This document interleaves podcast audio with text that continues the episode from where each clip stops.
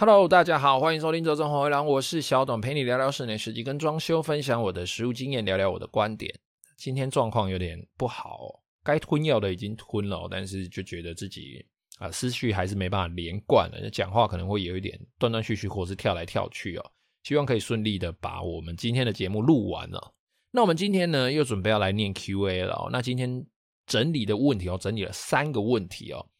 好啦，那首先呢，第一个是我们私讯来的 Elsa 哦，那 Elsa 呢，她算是一直以来都是我们的忠实听众哦。那她刚好因为她家里也在装修嘛，所以她遇到的这些呃大大小小的问题，都会找我来讨论。那经过我们的讨论呢，也算是应该是有解决啦，应该是有帮上她的忙，不然她不会一直找我，应该吧？哦，那讨厌我的话，应该直接把我封锁或直接无视我这样。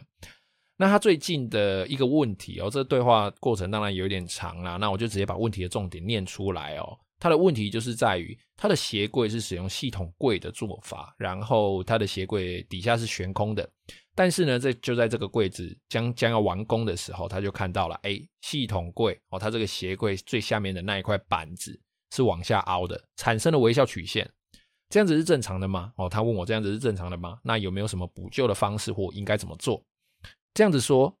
这个东西其实算不正常哦。你的这个，你的这个 柜子，我家猫在叫。你的这个柜子呢，最下面的板子呢，不应该哦，在完工的时候就往下凹了。即便它是系统板，那我看了照片之后呢，其实发现它往下凹的原因，就是因为它的板子，它的板子下面，我的猫真的很吵啊，一直打断我。它这个板子下面，因为它要装灯，所以它在这个板子下缘哦，有做了一个灯槽哦。那这个灯槽其实因为系统板嘛，它本身的强度就已经不是很好了，再加上这个系统板哦，它又挖了这个槽之后呢，更减低了它的强度，所以在固定上去之后呢，这个系统板不用不用特别压重物或干嘛，它就直接就往下凹了。那有没有什么解决的方式？有哦，就直接在这个系统板，我们在做系统柜的时候，其实有一种。呃，为了解决微笑曲线而产生的一个工法哦，就是铝铝的骨架补强，我们就直接在这个板子的下面再加一个，再洗一个沟槽啊，再挖一个沟槽出来，然后在这个沟槽里面砍上，应该是说塞进专用的铝骨架，那让这个板子呢，可以因为这个铝骨架呢，哦，让它不会下凹。我刚去处理一下我家的猫，它真的有点吵。哦，好，我们说回来哦，呃，我们这个板子呢，把它塞进了这个铝骨架之后，你下面当然这个灯槽啊，或是你要装其他东西干嘛的，其实就没差了。那这个原理，哈，这个铝骨架补墙的原理，同样可以用在层板，哦，就是里面的这个活格啊。那因为它是做悬空的，其实呢，呃，在画图的时候呢，一般来说我还会用一个小技巧哦。这个悬空的柜子哦，在门片哦，在门片的部分，在最下面的地方，我还会刻意把门片也好，或者是这个抽屉板也好，我会刻意让它弄得更长一点哦，就是往下凸个可能一公分左右。这样子，即使我最下面的那一块板子有稍微微笑曲线，只要它的那个微笑曲线下弯的程度不超过一公分，基本上从正面是很难看出来的。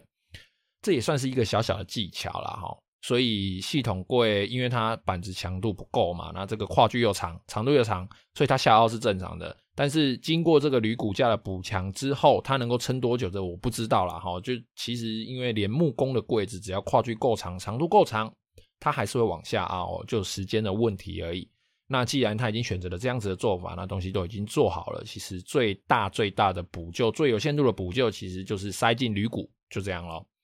好，再来第二位啊，我们第二位的私讯的这个是我不会念，这是是呜哇哦 W O U 怎么念？呜呜，看照片应该是先生啊，呜先生哦，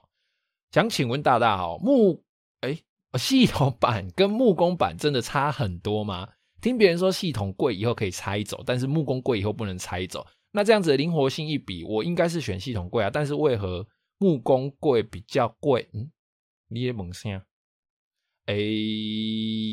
这个这个问题，因为我是第一次看到了哈，这个问题是最新的，我们最新私讯来的。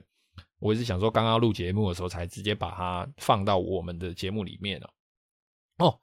系统柜跟木工柜灵活性，那为什么木工比较贵？先说哦，这个灵活性哦，系统柜跟木工柜的这个灵活性，它跟价格其实没有任何的关系，单纯就是木工的工资比较高，然后它的做法比较稍微复杂一点，然后系统柜呢，它的做法因为都是大部分都是由机器来完成，人力基本上只负责前段的图面哦，然后呃，怎么讲？编排这个板子，好，让其他的就是电脑去做。那电脑把这个板子裁切、封边各种各种问题啊、挖孔啊什么之类都弄好之后呢，送到现场呢，人工再负责去把它组装起来，就这样。好，所以工作的效率可以说是落差非常非常的大的。呃，所以木工比较贵，就是因为这个原因哦，因为它人工贵，板子用人工裁，呃，皮要人工贴，然后立柜只要人工来立，然后图也是人工画，全部都是人工，人工最贵哦。那灵活性的部分哦，其实灵活性的部分在台湾其实不不常见到啦，这样子说不常见到，因为其实在国外哦，比如说澳洲啦，比如说美国啦，如果他们是使用哦，甚至意大利哦，他们如他们如果是使用系统家具、系统板这种东西哦，其实他们就是把它组装起来之后摆上去哦，顶多打个矽利康，稍微固定一下，就这样啊。那比较精细的当然会做一些旁边的修饰嘛。但是大部分就是弄一弄，然后摆上去，弄个矽利康，这样就好了。可是呢，我们台湾呢比较偏向于把这个系统板哦，用木工的方式来把它完成哦，组装一样是系统柜的组装方式，但是哦，我们在一些比如说收尾啦、哈边边的这个调整啦，不见得会弄得比木工还要简单哦。有一些人他甚至哎那个矽利康打得非常非常的直，非常非常的平。有些人甚至会为了哦一个厚度，诶，它这个厚度可能少了，比如说两公分哦，他就会多一块板子来补。那这个板子进去的时候，他会直接用胶直接把它粘起来。那粘起来之后，你说这个系统柜还可以拆走吗？可以拆，但它会不会坏？会哦，它的表面一定会受到一定程度的损伤。所以你说这个灵活性真的好吗？那我们在实物上真的有人是把整个系统柜拆掉，然后再搬到新家再用吗？其实尺寸有的时候根本就有差。对不对？我们台湾的房子这么小，那几乎每个地方的衣柜，除非你一开始就是买现成的来放哦，不然如果你是定制系统柜或定制木工柜的话，其实那个尺寸，你说真的要把它搬到新的家再用，几率非常非常的小啦。我觉得，呃，在台湾比较难以实现哦。那我自己自己遇到的也算偏少，目前只遇过两个。那而且它拆的都是一个。八尺的小衣柜哦，就大概两百四十公分宽的小衣柜，高度都没有到底。那就是拆完到现场组装的时候，其实还是会有一些使用痕迹。而且你家里装修整个都是新的，就那个衣柜哦，就那个柜子看起来它就是旧旧的，而且颜色不见得搭哦。所以是不是会这样子做？然后是不是要因为灵活性，所以就选择系统柜？我觉得不见得啦。但是如果你说你是因为价钱方面的问题哦。才来选择系统柜的话，只能告诉你，系统柜它不见得比较便宜哦，因为它的价钱是往上叠加的哦。那木工基本上是以一个呃怎么讲固定的价钱哦，它是以一个固定的价钱给你的。简单来说，它的概念哦，以前的节目也有讲过，系统柜比较像是你去便当店夹菜。哦，然后你自助餐嘛，你自己喜欢吃什么，然后你就夹什么。那每样价钱不一样，你夹越多钱你就付越多。那木工呢，就是人家包好现成的便当。哦，这个便当八十块就是八十块，你可以做一些调整，但调整一定不会差太多。哦，你可能可以说，哎，我不吃高丽菜，我不吃苦瓜，你帮我把苦瓜换掉，他可能帮你把苦瓜换成小黄瓜之类的，就就这样，就这样。那系统版是你自己，我今天想吃鸡腿，我想吃双主餐加一颗荷包蛋呢，弄个皮蛋。之类的哦，弄这些东西，它的价钱就一直一直往上跌。所以，呃，如果是因为价格的话，你可能你在系统的部分，你还是要注意一下，是不是因为你选了太多的配件，然后它的价格结果就超过木工柜，或者是说，哎，木工柜其实它真的是超过你的预算。那因为预算的原因，所以你做系统柜，但是你做系统柜的时候，你的配件啊，或者是各种做法方面，可能就会比较有预算上的限制。这样，哦，不好意思哦。好，再来啊、哦，第三个哦，这是没有来的这个 Apple Weeks 这位朋友哦，那这位朋友因为他没有来跟我之前聊的已经有一段时间了，我是刚好刚刚在翻题目的时候，刚好有看到他的这个问题哦，他的状况也是相当的复杂哦，然后叙述也是有点长哦，但是他这些问题应该是蛮多，可能近十五年吧，哦，大概近十五年、近十年大概那个时候买房子的人啊、呃，应该算二十年好了，反正就十五年左右啊，哈，十五年上下，十五年上下的这些买房子这些人，尤其是地板是铺抛光石英砖的，或者是你是更老更老的房子，那个地板大概是四十五乘四十五的那种瓷砖的，哈，会发生的这个问题哦，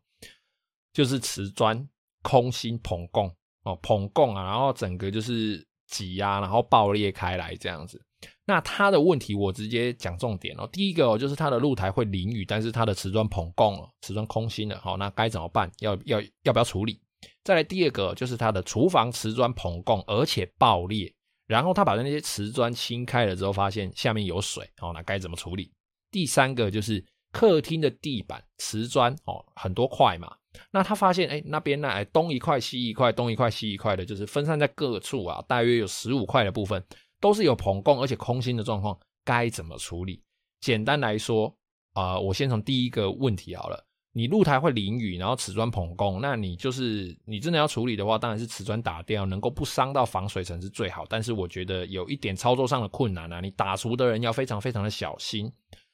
然后防水一样要重做，然后再把瓷砖铺回去，就这样。哦，主要是要注意防水的问题而已，而且防水不能只做平面，你一定要稍微往上凹。哦，就是至少要把它做成像一个怎么讲盘子状的，哦，把它做成盘子状的，这样才可以有效的防水。再来第二个哦，厨房瓷砖膨共爆裂，然后把清开之后发现有水，该怎么处理？首先就是要找出水的来源哦，比如说，哎，你这个水是从阳台进来的，还是说，哎，它是管线产生的？哦，这些问题要先找到，先把这个水的部分处理好之后，再来处理膨共的问题。瓷砖爆裂膨共大部分都是因为工法的问题，然后一开始贴的工法的问题。那因为时代跟跟这个技术不一样，工法不一样，材料不一样，都会有一段适应期。那那一段适应期其实就是呃最容易产生问题的时候，这个材料到底能不能用哦，或者是它好不好用哦，在那一段时间其实都会大量的产生同样的问题，尤其是建商盖房子是一批一批的盖嘛，所以你产生问题一定是一批一批的产生哦。好，然后你这个瓷砖的，呃，这个厨房瓷砖的部分哦，你再你再把它整理完之后呢，然后再把它呃补上瓷砖，或者是说你要用粉光的方式把它保护起来。之后你表面要再贴，比如说什么 PVC 啦、塑胶地砖啦，随便哈，就就都可以。但是你一定要先把水的部分处理好。再来第三个就是它客厅瓷砖的部分哦，因为分散在各处都有空空心膨共的状况，该怎么办？要看你是什么样子的瓷砖。如果说你这个瓷砖很脆弱了，然后你又在上面可能会重压，它可能会有破裂的危险的话，那建议就是还是割开吧，找专业的人来，然后把它割开，重新做铺贴，好，把它贴好。但是你贴好之后，有可能会因为热胀冷缩的关系，今天这一块没有，你没有处理。比如说 A 没有处理，你处理 B，好，现在 B 不会了，但是 A 可能又因为天气啦、热胀冷缩的关系又出现了。所以这些状况都是有可能的哦。所以呢，呃，我的建议是，如果有预算的话，当然是整个打掉了。那如果没有预算的话，就是找第一个瓷砖灌注的哦。很多人会做一些高压灌注，他会利用胶把这个瓷砖牢牢的粘在地上哦。那或者是说，你就是一块一块打掉，然后重新铺回去，大概就这样。好，再来呢，我们就来补充一下上周我们节目里面讲到那个事件哦。那在我明察暗访之后的结果，这边先说明一下哦。其实，呃，明察暗访的结果呢，跟我原来预想的一样，果然是一样的问题。哦，那先说我之前想的是怎么样哦？啊、呃，应该是先说我之前承接他们的工作的时候，我说小问题嘛。当然，业主是很好的业主，但是因为他家庭的关系，所以决定权在老婆跟女儿手上，那他只负责付钱。好，但是老婆跟女儿又没有预算的概念，好，就变成导致是老婆想要这个东西，先生听他的，但是他没有足够的钱来，他没有足够的预算来负担这些东西，那导致图面改了又改。因为我自己是比较喜欢，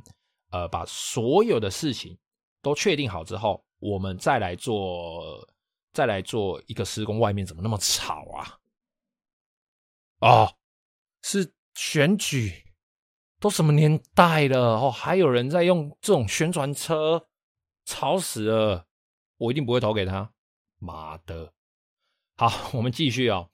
呃，因为这个业主他是这种这种怎么讲？他跟他家庭的这种关系哦，所以导致成呃，我们一开始在在讨论设计的时候，其实图就一直改，一直改，一直改，改的都是因为老婆选的太贵，然后先生预算不够，所以又要再降低。可是降低的东西老婆不喜欢，然后我们又要在一堆他的预算里面的东西，又要再挑出一个他勉强可以接受，然后先生的这个预算也负担得起的。一直一下子，哎，老婆可以啊，但是先生太贵。哎，老婆降低，老婆有点不喜欢，但先生价钱可以，就是在这中间一直拉扯，一直拉扯哦。哦，这个就是我之前说的问题。那这个问题就导致说，今天能够决定的人他不了解预算哦。但是我工作，我承包，我设计的人，我的目的就是要赚钱嘛。那你也不可能在你钱不够的地的的的，的这种情况下，我还硬帮你做嘛。好啦。大概方大概他一开始就是这个这个问题啦哈，那上集我也提到，我已经力劝同胞哎不要接，但是他还是给他接下去了嘛。最后呢，哦我也讲了哈，就是目前情况是同胞哎收了钱，但是现场还没施工完毕啊，到底他是不是施工蟑螂呢？哦，听说钱付了很多嘛，哈。好，经过我的旁敲侧击、明察暗访哦，原来哦这个问题点跟我一开始一样啊，就是决定的人跟出钱的人。两边哦，一样是一边是预算，一边是喜欢好的东西，但是两边都不上，然后再来最最最重要的，他这个同胞还不像我一样，我喜欢把所有的事情，包含图面、包含报价、包含要做什么东西的说明，通通都讲清楚。签了合约之后，大家就是照着纸本走哦，照着大家照着白纸黑字走嘛哦，按图施工啊。但是这个同胞并没有哦，他就是。呃，一开始也没有说好工程范围大概包含到哪里，那大概要用什么材质，那哪些东西要做，整个范围都没有，所以就导致业主哦一直无限制的追加，应该是说这个老婆的部分，他一直无限制的去追加，而且材质用的都非常非常的好，镭射雕刻的门呐、然后这个呃骨架要用。不锈钢烤漆啦，然后又要加柱子，又干嘛？要做什么空中花园呐、啊？然后里面的这些油漆又要重新漆呀、啊，然后又要换什么把手啊？反正就是一直无限上纲啊。但是出钱的人是老公，那老公一开始我们这位业主呢，他一开始以为他讲的部分就是六十几万。OK，好，那六十几万其实六十几万只有一开始这个增建的部分，只有增建的部分六十几万那因为他后面追加了很多东西哦，因为其实那个那个地方，因为同胞要进去做嘛，那我蛮多工班朋友哦，就是我就这样子问问问问问，才了解到哦，那个工班连旁边的工班都说他们选的东西真的是太贵了，导致我们的同胞哎要一直垫钱哦，他钱要一直垫出来，结果做一做，哎，现在要请款了，这个出预算的人呢，居然跟他说我钱不够，我钱钱不够。所以我没办法给你那么多钱哦，他就打算就这样含糊了过去，因为他们是自己人嘛，哦，他们自己有有有一点亲戚关系嘛。那后来他们就经过协调哦，那目前为什么统包外不去做呢？因为统包外目前仍然在外面做会赚钱的工作来填这个资金缺口哦。那至少呢，经过初初步我这样子评估，我大概这个资金缺口可能会有六十万左右。那六十万对于一个小小的桶包来说，其实数目算是不不是很大了，但是也是一个会痛的。更何况他是自己人，然后对方我看应该付钱的几率可能也是有一点低啦。那这些问题，哦，比如说一直无限制追加的啦，然后检举的部分啦，哦，这些在。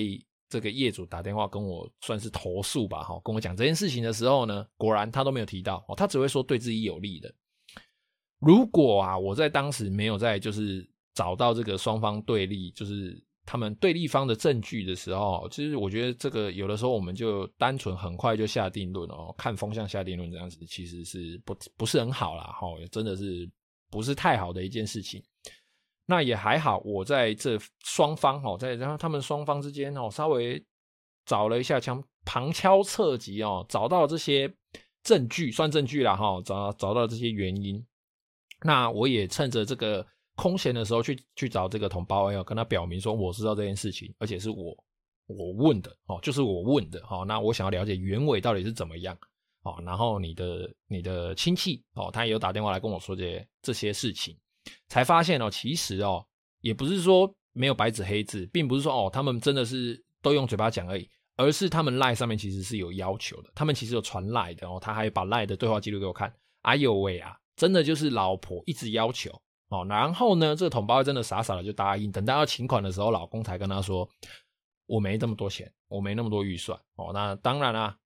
那这件事情其实到最后发展会怎么样子还不知道啦。那如果说真的是像上一次讲的哦，就是这个业主跟我说的啊，他要诉诸法律或干嘛的，诶这个时候，统包其实他如果拿出他的赖记录来来做证据的话，其实他不见得哦，他不见得会因为这样而输哦，他一一波卡输兵啊。那统包 A 呢，其实他也跟我说，他多次就已经用来表示说，就是他自己可以做啦，你这边我并不是不帮你做，而是因为资金的问题，他必须要等到他外面的工作，这些可以赚钱的工作，把他的资金填补完毕之后，人家才要帮他做嘛，那个工班才要帮他做嘛，不然你钱你又付不出来。但是其实这讲，我觉得算是一个推脱之词啊。这其实就是他要对业主的一种施压的手段哦。因为就是你业主，你就是要付钱给我，我才有办法继续帮你做嘛。不然你一直追加，一直追加，那那些单据啦，那些工班啊，其实也我也去问了哦。其实的确是有这些事情哦。而且哦，这个六十万、六十几万，这个资金缺口其实真的是不小啊。看来哦，这件事情要处理好的话，我觉得还有很长一段路要努力啦。啊，希望他们两个加油哈！希望我们同胞也加油啦。好啦，今天状况真的是有点不好，觉得录的好像不是很顺，讲话也也也断断续续跳来跳去的。好了，那今天节目就先到这边了。有任何问题，欢迎加入我的 IG 或是脸书，搜寻这装潢微让私讯我，也可以在 Apple Podcast 下面留下你的留言。谢谢各位的收听，拜拜。